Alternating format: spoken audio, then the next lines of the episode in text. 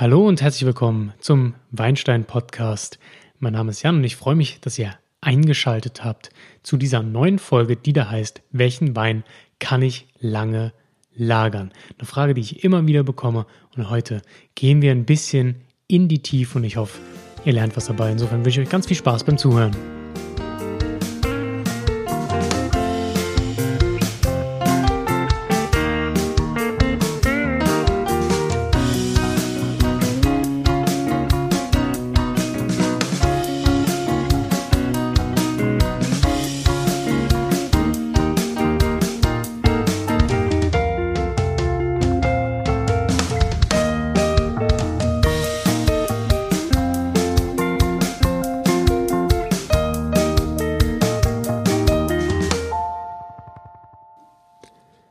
Ja über Instagram und Facebook, über E-Mail, aber auch auf den Weinproben, die ich mache, speziell bei Anfängern, kommt immer wieder die Frage auf, woran erkenne ich, ob ich einen Wein lange lagern kann?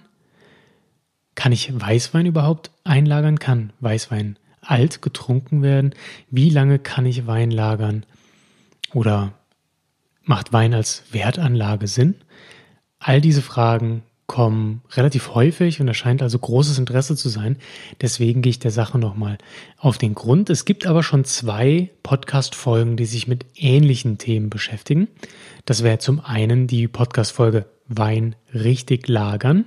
Da gehe ich ein bisschen drauf ein. Ja, wie lagere ich denn einen Wein ein, wenn ich ihn für lagerfähig halte? Da gehen wir auch ein bisschen, aber auch auf Lagerfähigkeit ein. Und der Podcast Fassreife, denn da geht es um Reifung. Da geht es darum, wie ein Wein denn reift, wie er sich entwickelt, was die Aromen sind, die sich da ausprägen. Also wenn ihr da noch mehr Details wissen wollt, dann schaltet doch ein, ähm, abonniert am besten den Podcast und scrollt runter und da findet ihr die beiden Folgen, die euch da sicher weiterhelfen. Heute gehen wir aber eigentlich mehr den beiden Fragen auf den Grund. Wann sollte ich denn einen Wein einlagern? Also wann profitiert ein Wein davon? Welche Weine machen Sinn zu lagern? Und wir gehen der Frage auf den Grund, ähm, ja, wie lagere ich ihn ein? Und äh, vor allem, wann ist er denn am besten zu trinken? Dabei reden wir auch darüber, welche Rebsorten zum Beispiel sich dazu eignen und ähm, ja, woran ihr quasi erkennen könnt, wann es sich wirklich lohnt. Wir fangen mal an mit ja, der Grundregel, würde ich sagen, beim, bei der Weineinlagerung für, für die meisten, glaube ich, relativ einfach verständlich, ist die Grundregel bedeutet, ähm, je teurer der Wein, desto länger ist er lagerfähig. In der Regel. Jetzt kommen natürlich wieder viele, die das Dogma verfolgen, ja, nur teurer Wein ist gut. Das ist nicht richtig. Äh, es kann auch günstiger Wein gut sein oder sehr gut sein. Aber Nichtsdestotrotz ist die Regel, dass teurer Wein in der Regel lagerfähiger ist, nicht unbegründet. Warum? Erkläre ich gleich. Prinzipiell muss man aber sagen, dass die meisten Weine eigentlich innerhalb eines Jahres trinkreif sind und auch jung zu trinken sind. Das bedeutet, sobald der Wein auf den Markt kommt, kann er getrunken werden bis ins nächste Jahr hinein ähm, und dafür ist er eigentlich gemacht.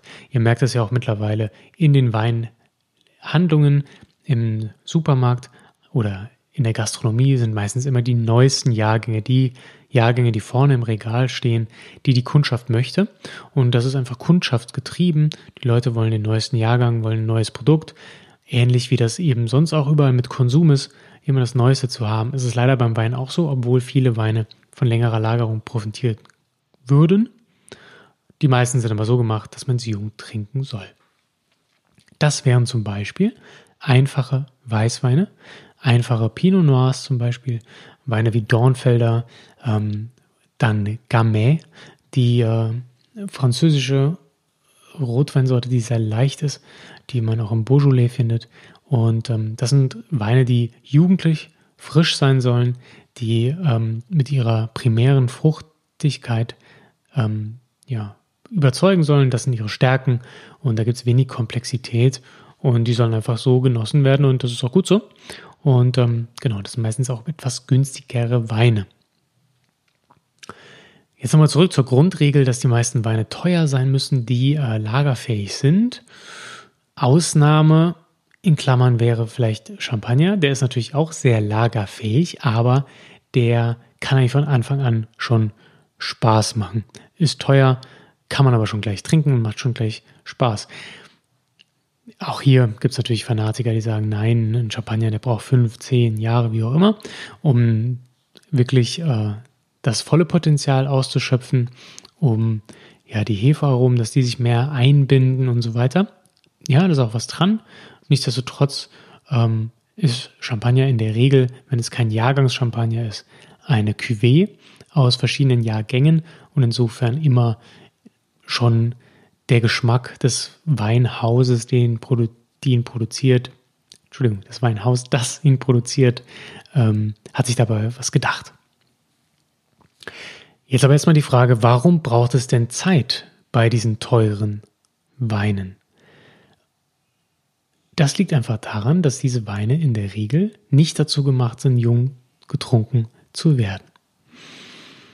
Und solche Weine brauchen einfach lange Zeit, bis sie wirklich auf ihrem Höhepunkt sind, bis das Trinkfenster, wie man das nennt, ist, äh, sich so öffnet, dass sie ja ein, den besten Mix an Primär-, Sekundär- und Tertiäraromen haben. Wenn ihr wissen wollt, was Primär-, Sekundär- und Tertiäraromen sind, dann hört doch mal die ersten Folgen meines Podcasts.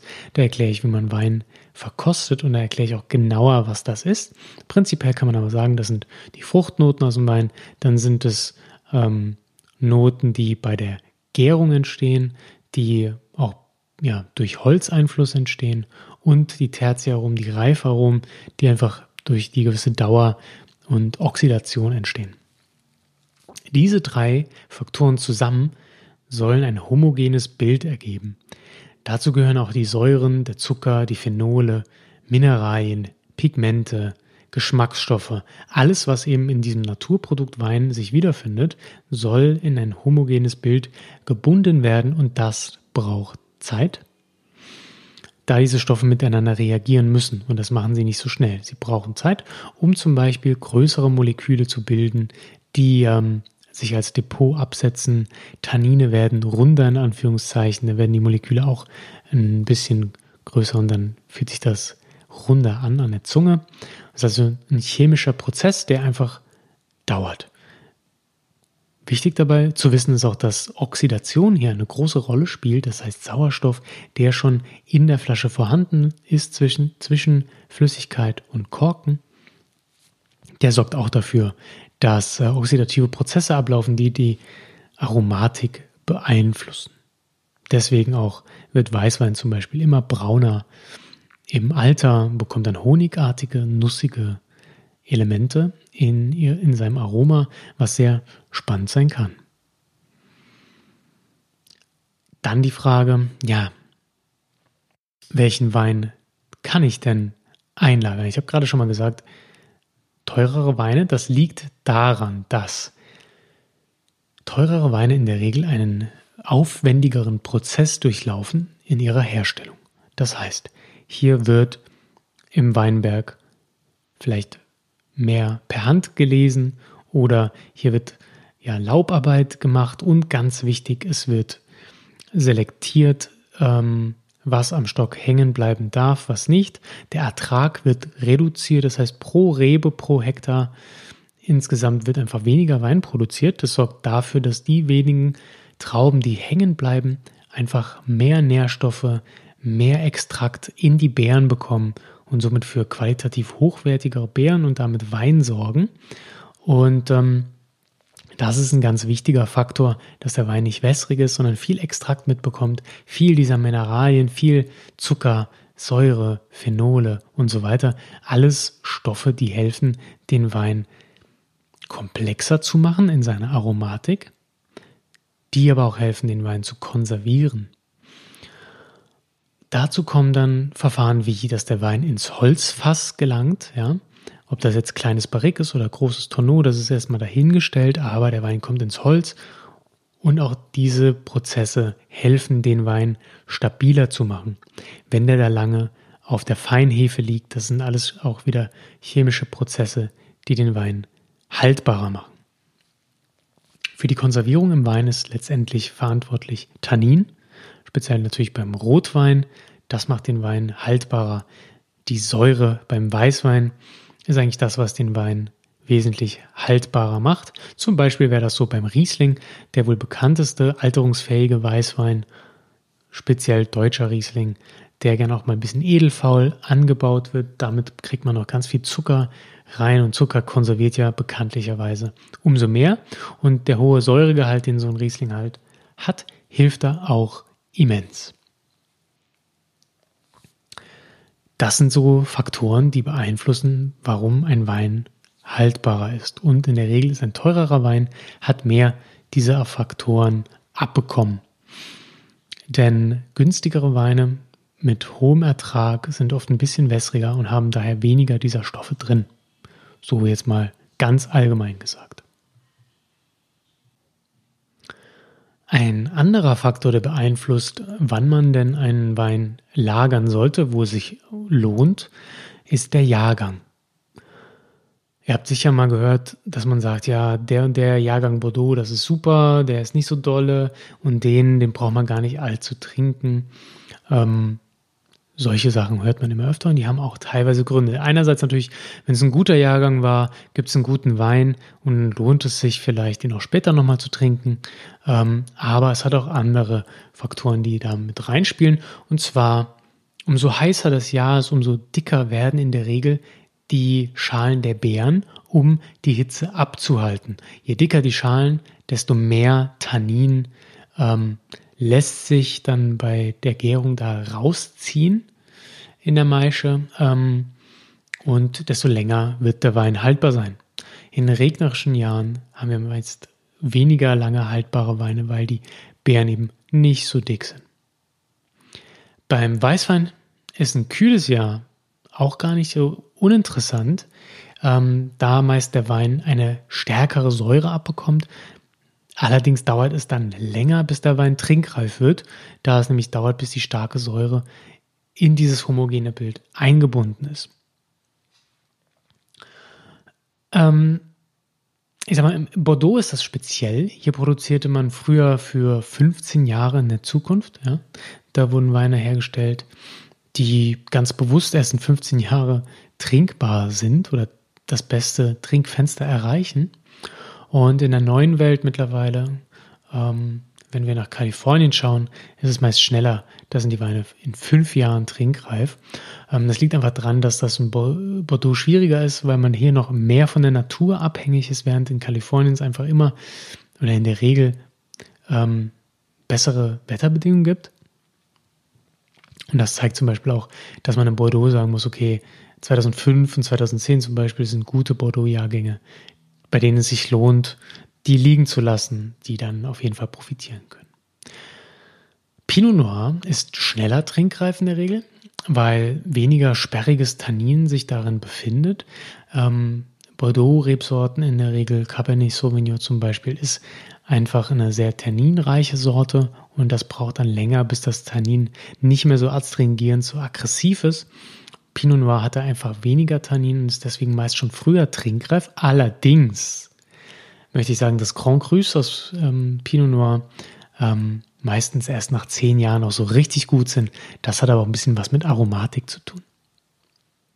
Ich gebe euch mal eine kurze Rangliste an Rebsorten und Weinstilen, die sich lohnen, wegzulegen für längere Zeit, die mit der Zeit eigentlich immer besser werden. Was besser heißt, das sage ich gleich noch. Erstmal die kleine Rangliste, die wir schnell durchgehen. Manches wird euch vielleicht nicht bekannt vorkommen, aber wir gehen es trotzdem mal durch. Beim Rotwein wären der Vintage Port etwas, was sich sehr lange hält, natürlich auch aufgrund des Alkohols. Und hier ist natürlich Oxidation einfach auch irgendwie was, was das Ganze interessant macht. Und ähm, die Noten sind gewünscht und deswegen Vintage Port profitiert total von Reife. Dann haben wir Ermitage-Weine, klassische Bordeaux-Weine, ähm, Bayrada, wir haben ähm, Barolo ganz klassisch, also Barolo muss alt sein, sonst kann man den meiner Meinung nach auch nicht gut trinken, nicht gut genießen. Ähm, deswegen sind die Weine auch sehr, sehr teuer. Ähm, Barbaresco, ähm, Brunello di Montalcino, ähm, Weine von der Côte äh, Spitzenburgunder aus Deutschland, wir haben Weine vom Dao in Portugal, wir haben äh, Chateau Neuf du Pape, Chianti Classico Reserva, wir haben Ribera del Duro, mm, dann natürlich auch Überseeweine, australischer Shiraz und Cabernet Sauvignon. Dann kommt irgendwann Cab kalifornischer Cabernet Sauvignon, Rioja Weine, Malbec ähm, und dann vielleicht Pinot Noir aus der neuen Welt. Beim Weißwein Sorten wie, also für Süßweine in der Regel, welche zum Beispiel Tokaja sind, Sautern, ähm, deutscher Riesling, das sind alles Weine, die ja auch mit Edelfäule ausgebaut werden ähm, und somit ja sehr viel Zucker mit sich bringen und auch diese ja leicht, leichte Honig-Petrolnoten oft haben, die mit der Reife noch interessanter werden und besser eingebunden werden. Chenin Blanc von der Loire, äh, Chablis, Semillon ähm, aus dem Hunter Valley. Wir haben vielleicht weißer Burgunder von der Côte d'Or, trockene weiße Bordeaux-Weine. Ähm, ich habe jetzt zurzeit im Weinkühlschrank vom Weingut Kranz einen 2000, lass mich überlegen, 2014er Weißburgunder. Da bin ich sehr gespannt drauf. Ähm, das ist ein erster Lagenwein. Das heißt, hier ist auch sehr viel Arbeit mit reingeflossen, sehr viel Ertragsreduktion und somit sollte der Wein auf jeden Fall genügend Extrakt haben, um auch mit Reife gut klarzukommen, obwohl Weißburgunder einfach eine, eine Rebsorte ist, die generell nicht so viel Säure mit sich bringt. Und der Rest der Weißwein ist eigentlich in der Regel von Anfang an trinkreif.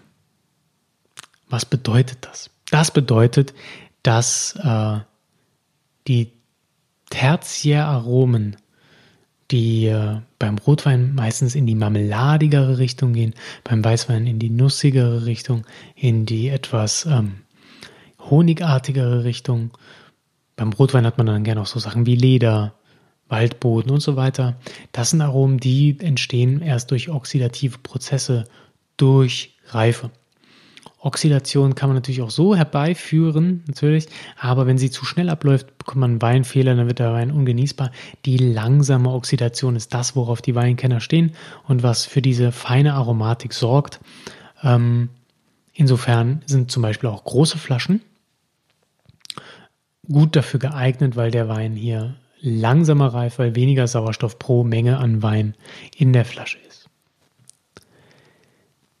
Wann ist jetzt der beste Zeitraum eigentlich, um so einen Wein zu trinken? Das ist natürlich jetzt eigentlich auch noch ein spannender Faktor, weil ich habe jetzt nur davon gesprochen, dass man diese Weine lagern kann, lagern sollte, wenn man in den vollen Genuss kommen möchte. Hm, aber wann ist er denn trinkreif? Natürlich gibt es ähm, zum Beispiel Robert Parker, der kennt die Parker-Punkte, der fing schon früh damit an zu sagen, der Wein ist von dann bis dann trinkreif, einfach weil er sehr viel Weinerfahrung speziell in Frankreich mit sich brachte und ähm, da einfach schon viel getrunken hat und Erfahrung hat. Und letztendlich ist es auch genau das, was ihr braucht. Ihr braucht Erfahrung. Denn ob ein Wein die perfekte Trinkreife hat, erfährt man eigentlich nur, wenn es zu spät ist. Wenn man das Fenster überschritten hat, wenn die Aromen verloren gegangen sind, wenn Tannin und Säure die Überhand nehmen und der Wein Richtung Essig geht oder einfach nur noch sauer, nur noch bitter schmeckt und ähm, das Aroma flöten geht, dann hat man eigentlich gemerkt, okay, das war zu spät. Ja, das hilft euch jetzt wenig. Ja? Ähm, wenn ihr das ausprobieren möchtet, empfehle ich euch dringend. Also es einfach, macht einfach Spaß, euch beim nächsten Mal, wenn ihr einen Winzer besucht, einen Wein findet, den ihr, den ihr mögt, und der auch ein Lagerpotenzial mit sich bringt, aufgrund der oben genannten Faktoren, ähm, dass ihr da mal eine Kiste kauft und jedes Jahr eine trinkt. Und euch Notizen macht und feststellt, ob er schmeckt, ob er besser schmeckt, ob er anders schmeckt und somit für euch herausfindet, okay, wo ist eigentlich der Unterschied? Natürlich habt ihr Jahrgangsunterschiede. Nee, Quatsch. Habt ihr nicht. Das wäre, wenn ihr hingeht und ihr würdet verschiedene Jahrgänge kaufen. Das kann man natürlich auch machen, ist auch spannend und interessant, aber ihr habt Jahrgangsunterschiede. Kauft vom gleichen Jahrgang sechs Weine und trinkt sie in sechs aufeinanderfolgenden Jahren. Und dann bekommt ihr eine kleine Vorstellung davon. Bei manchen Weinen muss man allerdings aufpassen. Ich gebe euch mal ein Beispiel. Beim Riesling kann man sagen, fängt er vielleicht ganz gut an, nach zwei, vier, fünf, sechs, acht, nach zehn Jahren in der Regel fängt so ein Riesling an und hat sein, seine, seinen Höhepunkt mit einer relativ flachen Kurve. Das geht dann vielleicht bis 20 Jahre und dann beginnt die Kurve vielleicht schon wieder abzuflachen. Es kommt aber einfach auf den Riesling an. Es gibt auch Weine. Ich habe auch schon Riesling aus den 80ern getrunken, ähm, die noch sehr gut dastanden. Insofern keine Faustregel, aber das ist so ein Dach, das relativ flach verläuft. Klassischer Bordeaux-Wein ähm, ist dann eine kleine Ausnahme, denn in der Regel hat er so bei fünf Jahren einen Knick.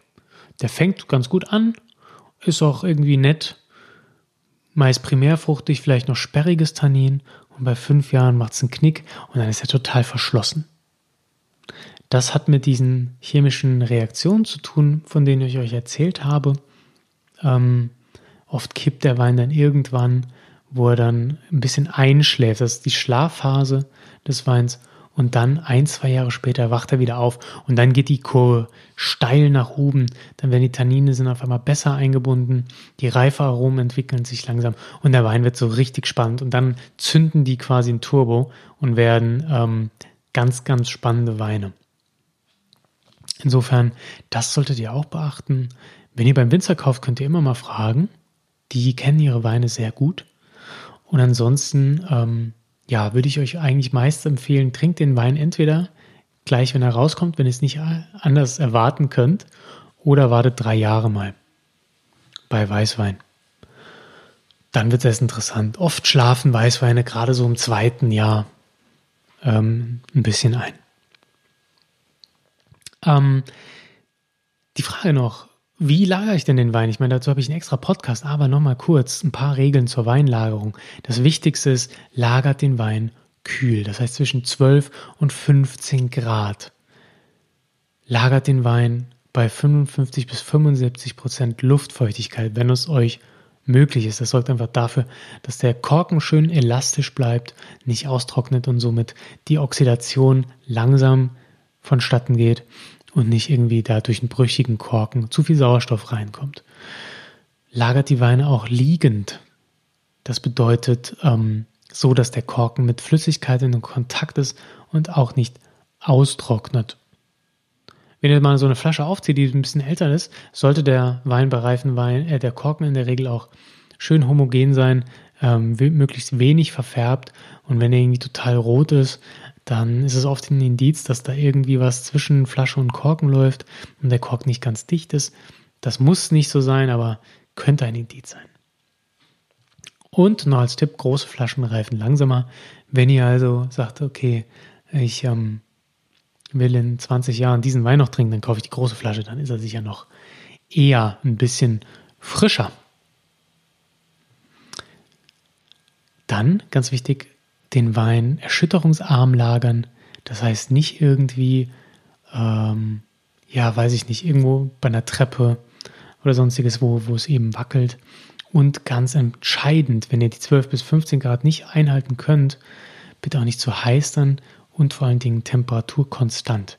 Nicht in der Nähe von der Heizung oder sonstiges, wo die Temperatur ständig hoch und runter geht. Das ist, glaube ich, das Schlimmste. Neben direktem Sonnenlicht was ihr dem Wein antun könnt. Ja, und falls ihr diese Kriterien einhalten könnt, dann viel Spaß. Dann habt ihr, glaube ich, gute Voraussetzungen für schöne Weinlagerung. Ähm, und mich würde jetzt mal interessieren, was sind eure Erfahrungen mit gereiftem Wein, mit Weinlagerung? Wie lagert ihr Wein? Wie macht ihr das? Und was ist der älteste Wein, den ihr je getrunken habt? Schreibt mir gerne eine E-Mail an jan.weinsteinpod oder bei Facebook oder Instagram at weinsteinpod. Ich würde mich sehr freuen, wenn ihr da ein paar Sachen raushaut und das teilt gerne auch auf Insta mit ähm, und mich verlinkt. Und ich reposte das und freue mich da über jedes, jeden Kommentar und alles, was ihr mir da schickt. Ähm, abonniert den Podcast, lasst mir eine gute Bewertung da. Das hilft mir sehr, den Podcast weiter nach vorne zu bringen und weiter hier ähm, die Arbeit reinzustecken. Das wäre super. Ähm, wenn ihr euch fragt, ja, welche Weine lohnen sich zur Wertanlage. Darüber mache ich mal nochmal eine gesonderte Folge, das machen wir jetzt nicht. Ähm, Aber ja, das kommt nochmal. Insofern kleine, kleine Info vorweg ähm, zur Wertsteigerung. Das ist Spekulation. Ähm, da bin ich sehr vorsichtig, aber da machen wir auch mal eine Folge zu. Insofern, ich wünsche euch ganz viel Spaß mit gereiften Wein. Ich hoffe, ihr habt ein paar coole Sachen im Keller liegen oder könnt was besorgen. Falls ihr keinen habt, schaut echt mal nach, geht mal in eine Weinhandlung, die vielleicht sowas haben. Fragt mal einen Winzer, die haben in der Regel irgendwelche Flaschen zurückgelegt und ähm, das kann sehr, sehr, sehr, sehr spannend sein und lohnt sich auf jeden Fall da mal reinzuschnuppern in diese Geschichte. Insofern, ich hoffe, ihr hattet ähm, Spaß beim Podcast. Ich hoffe, ihr habt was gelernt und ähm, ich freue mich auf euer Feedback und bis dahin wünsche ich euch eine schöne Weinreise. Viel Spaß beim Weintrinken, trinkt nicht zu viel, ja? bleibt ähm, verantwortungsvoll und wir hören uns in zwei Wochen wieder. Bis dahin. Ciao.